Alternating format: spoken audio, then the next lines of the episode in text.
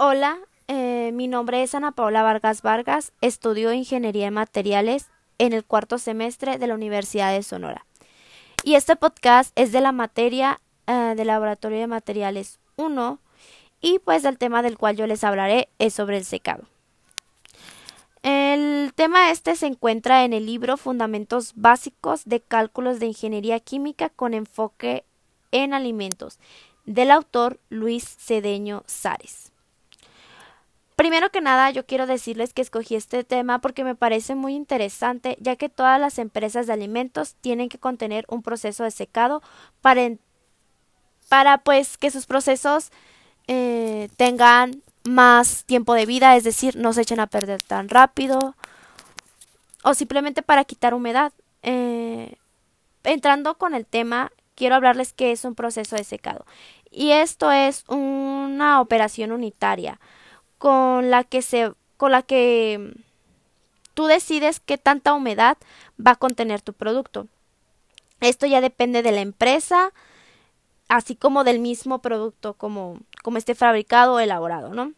Algo claro o algo muy importante es que la mayoría de los alimentos pues contienen mucha humedad y pues esto tiene a descomponerse más rápido. Entre más humedad tengan, pues más rápido se van a descomponer, se van a echar a perder. Y pues esto es pérdida de producción para las empresas. Es por ello que se creó o se empleó el, el, el proceso de secado, ¿no? Ojo, cada empresa tiene una manera de hacer este proceso y no todos los productos deben o tienen este proceso, pero pues la mayoría de ellos sí.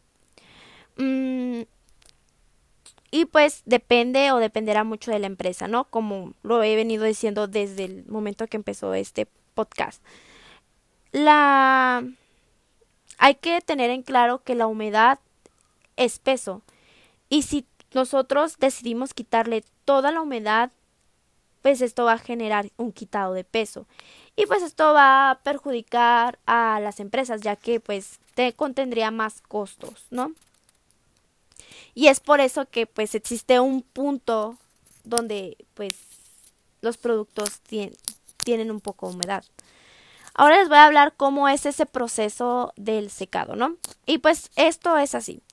El secador consta de un aire caliente y una banda transportadora pues que hará pasar los alimentos dentro del secador. El aire caliente tiene que que ser sin humedad, o sea, tiene que estar completamente seco para que haya una transferencia de masa y energía dentro del secador. Eh, y así se logra pues una mayor eficiencia de, del retiro de la humedad, ¿no? El proceso es que pues entra un aire totalmente seco y sale un aire húmedo. Obviamente va a contener una diferencia de temperaturas, o sea, la que va a entrar será mayor y la que sale va a ser menor. El aire se va a calentar con un calentador o una caldera, el cual tiene que llevar una cierta o una cierta presión, pues para que pueda calentar el pues el, o sea, pueda llegar a la temperatura deseada y pues esto haga el proceso de de secado, ¿no? Hay un hay pues hay que destacar que debe de haber una muy buena transferencia de masa y de calor, pues para que este procedimiento se pueda lograr de la manera correcta. Y es aquí donde entra el proceso, o bueno, no es proceso, está que muchas personas o los ingenieros o mayoría de los ingenieros llevaron la materia de balance de materia y energía o pues simplemente entra el balance de la materia y energía. Pues para que para que se dé la transferencia de humedad, debe de haber una entrada de humedad en los alimentos y un porcentaje de humedad en la salida. Al igual, eh, esa agua que, que hay en los productos no se puede destruir ni siquiera se puede crear. Entonces lo que va a pasar es que el agua se va a transferir al aire. Y es por eso que cuando sale el aire sale con diferente temperatura y se dice que es un aire húmedo. Pues porque el aire absorbe esa agua. El aire va a entrar sin humedad, como lo he mencionado hace rato, ¿no? El aire va a entrar sin humedad y sale con cierto porcentaje de humedad. Hay que entender que el balance de materia y energía tiene que ser necesario para ver cuánta energía se consume en el secador y también sirve obviamente para otros procedimientos, ya sea para ver el área del secador, etcétera. O sea, el balance de materia y energía es algo muy importante para las empresas. Hay un punto de equilibrio y pues también es una materia dada para muchas ingenierías eh, que se llama equilibrio de la materia. Entonces, pues hay un punto de equilibrio en este proceso. Hagan de cuenta que ustedes le van a sacar la humedad ah, a un alimento, ¿no? Entonces, pues ese alimento va a llegar a un punto de equilibrio que después ya no, o sea, llegamos a ese punto donde ya no se puede sacar más humedad. Entonces, si nosotros seguimos sacándole o intentando sacar la humedad, lo que va a pasar con el producto es que se va a quemar. Y pues ya este punto de equilibrio va a depender del estudio que hayan realizado las empresas o qué tanto quieren del líquido o no sus alimentos. Esto simplemente es así. Va a depender de la empresa que esté realizando el procedimiento de secado, ¿no? Y pues este punto de equilibrio lo puedes conseguir mediante tablas o también realizando las operaciones debidas para llegar a ese punto, ¿no? Algo entrando con el tema es qué diferencia hay entre un secador y un evaporador, porque son cosas completamente diferentes. Un secador retira la mayor cantidad de humedad. Es decir, que, o sea, los alimentos eh, se quedan sin agua. O sea, el secador, más fácil y más rápido de explicar, es que va a retirar el agua. Un secador te va a quitar el agua que no necesita tu producto.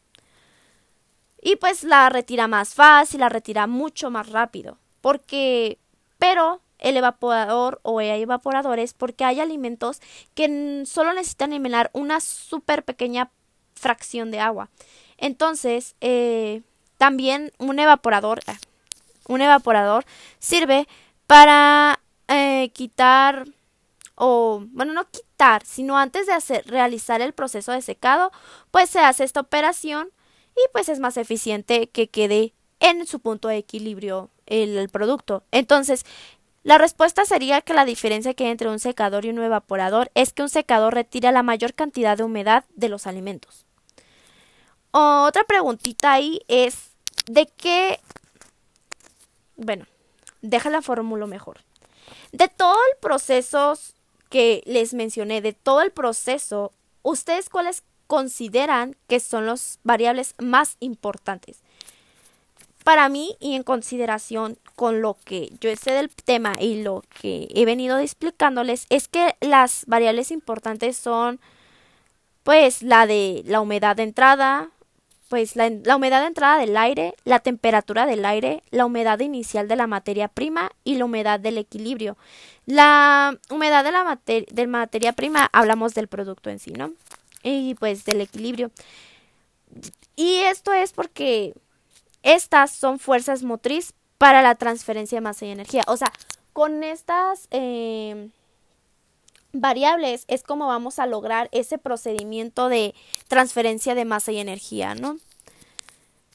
Y pues otra preguntita por ahí es, ¿ustedes eh, para qué tipo de alimentos creen que se usa? O sea, ¿ustedes para qué creen que se imaginan que se usa este procedimiento de secado. A mí se me ocurre, por ejemplo, ya ven que está la leche, esa leche que nosotros nos tomamos para cereal, para la leche, o sea, para la leche, para tomar nuestro café o nuestra lechita con chocolate, nuestras quesaditas con chocomil, sí, esa leche. Eh, pues, pues está esa leche, pero también sabemos que existe la leche en polvo, que es que vacías con agua, la meneas y te queda leche, como si fueras comprado de la cajita. Pues hagan de cuenta que pues va la leche va a pasar por ese procedimiento del el procedimiento del secado y pues van a absorber todo el agua hasta que quede el puro polvo y pues así es como se obtiene pues la la leche y supongo que también eso ocurre con la leche nido esto es solo una suposición porque o sea de la no es solo una suposición o sea sabemos que existe ese proceso en en esas en esas áreas, ¿no? Y ustedes en cuán o en otras áreas creen que se encuentre este procedimiento de secado. Obviamente en el área de alimentos, ¿no?